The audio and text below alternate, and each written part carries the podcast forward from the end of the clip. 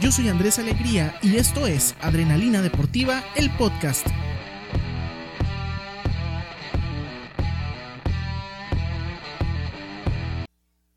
Bienvenidos, bienvenidos, damas y caballeros, a un episodio más de este podcast de bajo presupuesto en donde les hablo un poquito de mi pandemia y también de noticias deportivas para variar y la pandemia en el deporte porque es eh, de lo único que se habla en este momento, la verdad.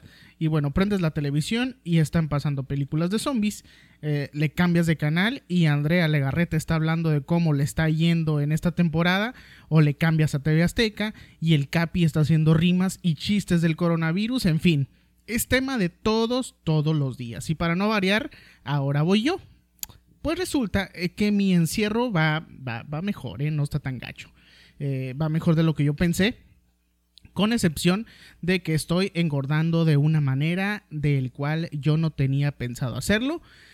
Porque en efecto, yo no me levanto a ver los videos de Bárbara del Regil. O sea, sí me levanto eh, con una sonrisa y todo, así como, como ella dice, y nadie me la quita, ¿no? Pero eso eso de levantarme a hacer ejercicio, pues no. Eh, por lo que tomo la opción de hacerme mi cafecito mañanero con mi respectiva concha, porque hashtag amamos el pan dulce, muchachos. Así que bueno, espero que ustedes estén de la mejor manera, espero que estén bien de salud, que se estén cuidando mucho, que no estén saliendo solamente a lo necesario o si tienen que trabajar, pues que estén tomando las debidas precauciones, ¿verdad?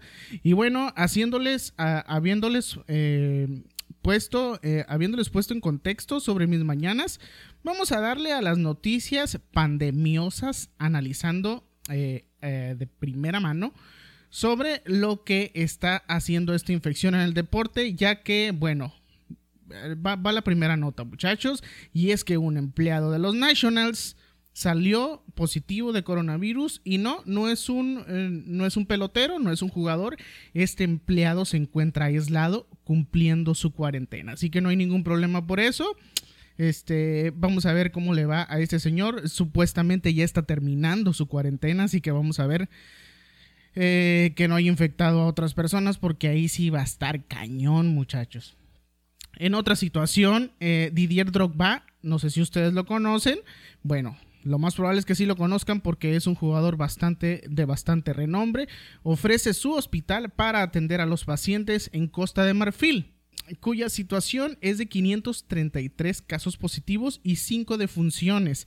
Así que bueno, el señor tiene su hospital y lo va a prestar para, para este tipo de situaciones, la verdad. Que qué bueno que, que la gente que tiene los recursos pueda apoyar en este tipo de situaciones. En otras noticias, la Real Sociedad inicia entrenamientos de manera individual.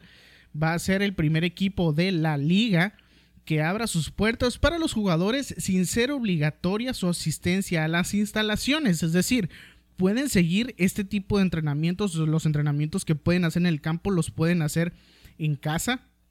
Eh, si quieren asistir a, las instalaciones eh, de, del equipo, pues lo pueden hacer, pero eh, con debidas restricciones que tienen, ¿verdad? esas son las noticias de la Real Sociedad se desploma el mercado mundial de fútbol por coronavirus. ¿A qué me refiero con esto?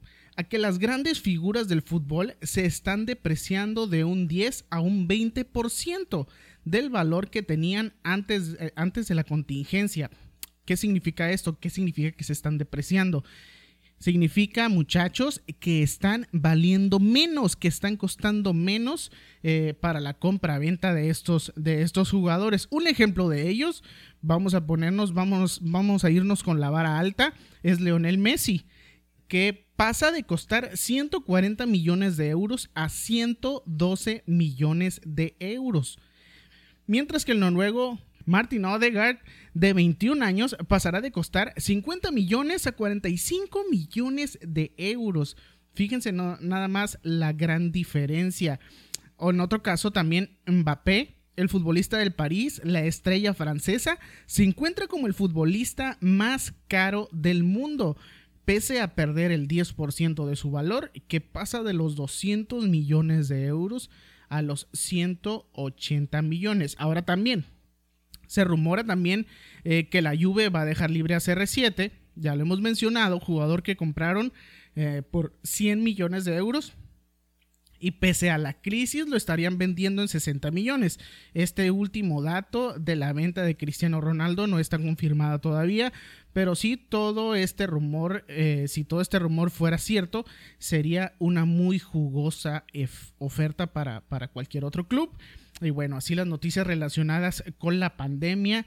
Eh, bastante, bastante interesante cómo, eh, cómo afecta también en el nivel económico de los futbolistas eh, todo esto de la crisis de la pandemia, ¿verdad? Pues ahí, ahí están un poquito de los números que se están manejando en este momento, de qué, eh, cuánto es lo que cuestan cada uno de los jugadores. Así que bueno, muy jugosas ofertas para otros clubes. Si esto llegara a suceder de que se vendieran eh, estos jugadores de renombre, pero bueno, vamos a ver que sucede con, con, las, con las transferencias y, esos temas. En otros temas, y, vaya que son buenas noticias dentro de lo que cabe, porque déjenme comentarles que ya quedó definida la lista para el Salón de la Fama. Y bueno, eh, en esta ocasión está plagada, plagada de estrellas. Encabezando la lista tenemos al difunto Kobe Bryant. Sí, señores, Kobe Bryant al Salón de la Fama del Básquetbol. También ingresa a la lista Tim Duncan. Eh, ¿quién, no recuerda a Tim Duncan? Y a Kevin Garnett también. Pues Kevin Garnett también se encuentra eh, listo para el Salón de la Fama. Fueron seleccionados para la consagración el sábado 29 de agosto en Springfield, Massachusetts. Así que bueno, Kobe Bryant, Tim Duncan y Kevin Garnett ingresan a, eh, a, este, eh, a este Salón de la Fama, que bueno, ahí se encuentran todas, todas las leyendas del baloncesto, ahí se encuentran todos los que eh, han hecho historia en este deporte, así que bueno, bien, bien hecho por Kobe Bryant, Tim Duncan y Kevin Garnett. Ahora vamos a analizar un poquito por qué entraron estos estos tres compas, estos tres basquetbolistas al Salón de la Fama. ¿Cuáles son sus números? ¿Por qué se lo merecen estos vatos estar ahí? Pues bueno, pues resulta que los números de, Tim Duncan son los siguientes. Eh, la neta, lo personal, eh, de, de todos estos jugadores, Tim Duncan es el que siempre me caía gordo, la neta. Y me caía gordo porque todo le salía bien. O sea, no había cosa que el vato no hiciera bien. Sus tiros libres eh, no eran deficientes, no eran excelentes también, pero regularmente este, eran bastante buenos y también pues abajo del aro era una bestia ese cuate, ¿no? Así que bueno, dos veces salió jugador más valioso, 15 veces fue All Star y All Star NBA, que jugó toda su carrera de 19 años, una carrera de 19 años para los San Antonio Spurs. Eso es un poco de los números de Tim Duncan. Bueno, dos veces jugador más valioso, 15 veces All-Star y 15 veces también All-Star NBA. Maldita sea, era un monstruo, es, era un monstruo este, este muchacho, ¿no? Un poquito de los números de Kevin Garnett también. Kevin Garnett ganó un título y un premio MVP fue nombrado para 15 equipos All-Star y obtuvo 9 honores All-NBA durante sus 21 temporadas con los Timberwolves, Boston Celtics y Brooklyn Nets. Así que bueno, eso es un poquito de los números también de Kevin Garnett, que bueno, también otro monstruo de la NBA. Y para, y, para cerrar esta, esta lista de tres, tenemos también pues a Kobe Bryant, ¿verdad? Obviamente fue cinco veces campeón también ganó un MVP y fue 18 veces al All-Star nada más. 15 veces al All-NBA durante sus 20 temporadas con los Lakers. Déjenme tomar poquito café porque ya me estoy quedando sin, sin aliento. Espero que se les antoje ¿eh? mi cafecito hecho en casa. Porque bueno, hashtag no podemos salir, ¿verdad? Después de Kobe Bryant tenemos a Catching. ¿Quién es este personaje? Es ampliamente considerada como una de las mejores jugadoras de baloncesto de todos, todos los tiempos. 10 veces All-Star de la WNBA, que ocupa el primer lugar en la historia de la liga en robos y el tercero en puntos y rebotes. Esto es un poquito de los personajes que se van a encontrar ahora ya en el Salón de la Fama de la NBA. Eh, bastantes, bastantes números muy grandes, eh, es grandes personajes, por eso es que, bueno, se van a encontrar en las filas de, de la historia de la NBA, ¿verdad? Ahora, ¿qué es, ¿qué es el Salón de la Fama? ¿De qué coños me estás hablando, Andrés Alegría? ¿De qué se trata todo esto? Bueno, todos los jugadores sueñan con ese momento, yo creo. Y, si no, pues, eh, pues a lo mejor, eh, a lo mejor me equivoco, ¿no? Pero eh, la mayoría de los jugadores están esperando ese momento en que sean nombrados para el Salón de la Fama. Pero ¿qué es el Salón de la Fama, no? Su nombre original es el Naismith Basketball Hall of Fame. Ahí dispensen mi inglés británico que les ando manejando, ¿verdad? Museo que reúne en Estados Unidos a los mayores exponentes del baloncesto. De hecho, el nombre Naismith corresponde a James Naismith, que es el profesor de educación física que inventó este deporte en un frío invierno a fines del siglo XIX. Así que si tú, amigo o amiga, eres maestro o maestra de educación física, invéntate un deporte, así como el señor James Así vas a ser recordado por los siglos de los siglos. Y bueno, eh, yo creo que también podrías obtener una buena lana por ese deporte. Así que bueno, invéntate algo. Invéntate, a lo mejor puedes oficializar el juego de las canicas. ¿No? Ahí, ahí podría estar o este no sé algún otro jueguito a lo mejor a lo mejor no están patentados los encantados podría haber un torneo de encantados también no entonces, bueno, ahí, profe educación física, si me estás escuchando, échale un poquito de coco porque el señor James Naismith eh, se lamentó buena, inventó el básquetbol y miren todo lo que está haciendo y ya está, está su nombre, el Salón de la Fama.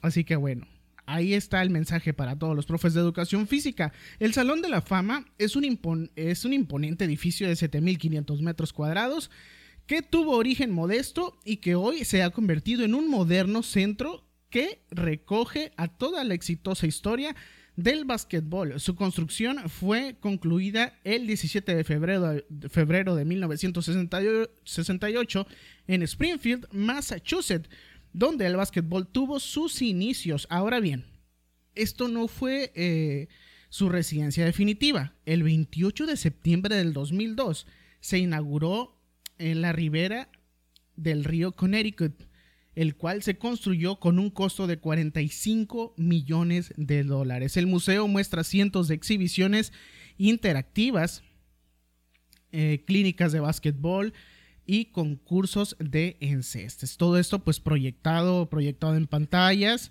hay trofeos, hay una infinidad de cosas del el básquetbol. Bueno, por mencionar algunos miembros, se encuentran los Harlem Globetrotters, el famoso equipo de acrobacias que lleva el básquetbol a todo el mundo. Estos que, que andan en trampolines y toda la cosa, ¿no? Obviamente, obviamente los has visto.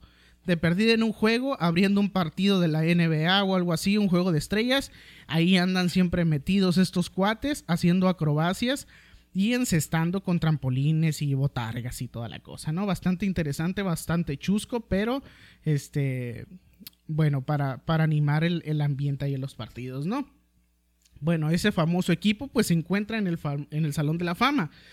Obviamente también se encuentra Michael Jordan, se encuentra Magic Johnson, Larry Bird, eh, con su increíble puntería en la línea de tres, Karim Abdul-Jabbar, campeón de con los Lakers, en 1980, 1982, 1985 y 1987 eh, y en el 88 también, ¿verdad? Los equipos olímpicos de Estados Unidos también se encuentran ahí, el de 1960 y el de 1992. ¿Se acuerdan? Del Dream Team de 1992. Maldita sea, una verdadera joyita.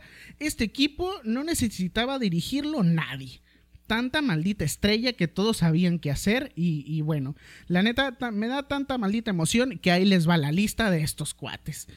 La lista del Dream Team de, eh, de las Olimpiadas de 1992 se encuentran eh, primeramente Magic Johnson. Tenemos a Charles Barkley también. Tenemos a Chris Mullin. Tenemos a John Stockton, a Karl Malone, a Clyde Dexler, a Michael Jordan, Scottie Pippen, Larry Bird, Patrick Ewing, David Robinson y Christian Ledner. Maldita sea qué cuadro, yo creo que en, muchos años, en, bastantes años, no, no va a haber un cuadro tan completo como este. Yo creo que por eso se le llamaba el Dream Team, ¿no? O sea, no por, no por nada se le llama de esta manera. Estos eran los personajazos del Dream Team y los que hicieron historia. Este cuadro, sí, la neta, qué bueno que quedó en el Salón de la Fama porque tiene que quedar para la posteridad, ¿verdad? No creo que en la actualidad se pueda armar un equipo de estos sí hay bastantes estrellas y lo que ustedes quieran, pero eh, a lo mejor no estarán de acuerdo conmigo, pero en mucho tiempo no va a haber este tipo de estrellas, ¿no? Así que bueno, esto fue un poco del Dream Team, un poquito de la historia también del Salón de la Fama de la NBA, muchachos. Un poquito de esta información eh, que les va a servir para que sepan un poquito de la historia del deporte. Y bueno, ya para finalizar, también tenemos la, eh, recomendación Netflix que siempre les doy. Eh, nada más porque estamos en tiempos de pandemia. Tenemos la recomendación en Netflix. ¿Qué significa esto?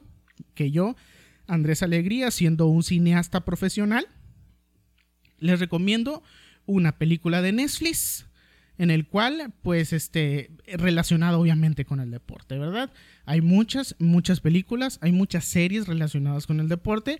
La, les iba, a, les iba a decir la clase pasada, fíjense, pero eh, este hashtag soy profe, así que bueno, eh, estoy acostumbrado a esto, ¿no? Pero eh, el podcast anterior de la semana pasada les hablé un poquito de lo que era la serie de Fórmula 1 de Netflix y que, está muy interesante, si lo escucharon en, el, episodio anterior pues ustedes ya se dieron una idea y si me hicieron caso y lo miraron, la neta, ahorita se están gelando los pelos de la adrenalina porque está bastante bueno.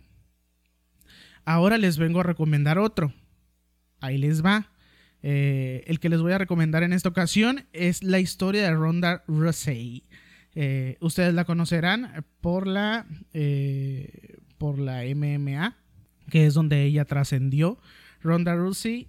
No les quiero contar mucho, pero bueno, es básicamente pues su historia, de, dónde, de dónde proviene ella, cuáles fueron sus inicios, dónde vivía, su vida personal, su vida, hasta su vida amorosa, ¿no? Viene un poco ahí de, de la historia de Ronda. Y obviamente, como la mayoría de los deportistas, eh, no venía de, grandes recursos, eh, era una persona de nivel eh, medio bajo, entonces pues tenía que, que chambear mucho, ¿no? Entonces que se ha hecho un poco cliché todo esto de, que el típico pobre que sale adelante, ¿no? Pero pues realmente yo creo que las personas tenemos que tocar fondo para sacar lo mejor de nosotros. No sé si estén de acuerdo conmigo, pero así lo he visto en, en muchas de las historias de la vida de los deportistas donde realmente hay algunos que no tienen ni para comer y salen adelante. ¿Por qué? Porque pues la neta, la tripa te aprieta y hay que salir adelante, ¿verdad? Entonces,